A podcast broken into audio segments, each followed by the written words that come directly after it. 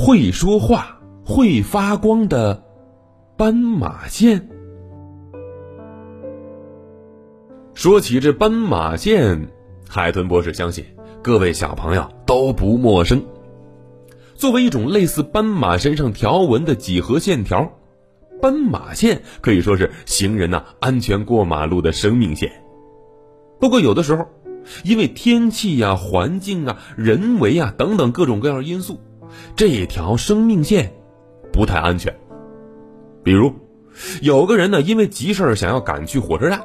哎，在这个时候，他因为着急，他就贸然的穿过了还是红灯的斑马线。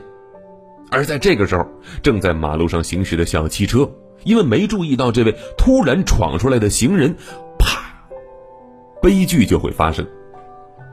同样的，有的时候呢，因为天气不好，行人就这么贸然的穿越斑马线，也会出现类似的悲剧。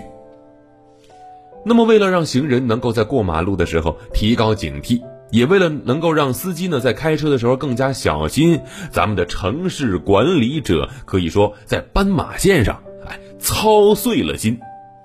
比如，成都的交警叔叔们，他们就在斑马线上画上了一些创意图案，比如，在斑马线上画上两颗紧挨着的心，然后再配上一些文字。这个做的目的是为了吸引大家的目光，哎，自然也就降低事故发生的概率。除此之外呢，有些城市管理者还推出了动物斑马线、立体斑马线等等这些让人印象深刻的斑马线。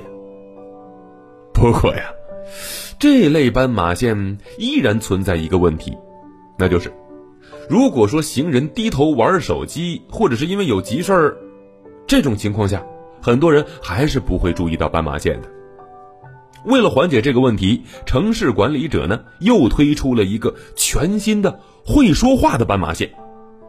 比如说，红绿灯已经是红灯状态了，在这个时候，如果呢你想强行穿越斑马线的话，系统会自动检测到，然后发出语音警告：“嗯，你已经闯红灯，请退回等候区等候。”哎，如果当绿灯响起的时候呢，系统也会发出类似的声音：“绿灯，请通行。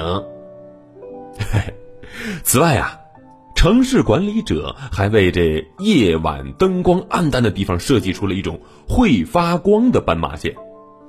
这种斑马线呢，会随着交通信号灯的变化而变化。比如，当这信号灯啊亮起红灯的时候。位于斑马线两侧的长条灯管就会发出红光。同样的，当信号灯亮起了绿灯的时候呢，这斑马线两侧的灯管会发出绿光。但其实，不论斑马线变成什么样，都没有我们牢记“红灯停，绿灯行，黄灯亮了等一等”来的重要。所以，小朋友，我们还是得遵守交通法规哟。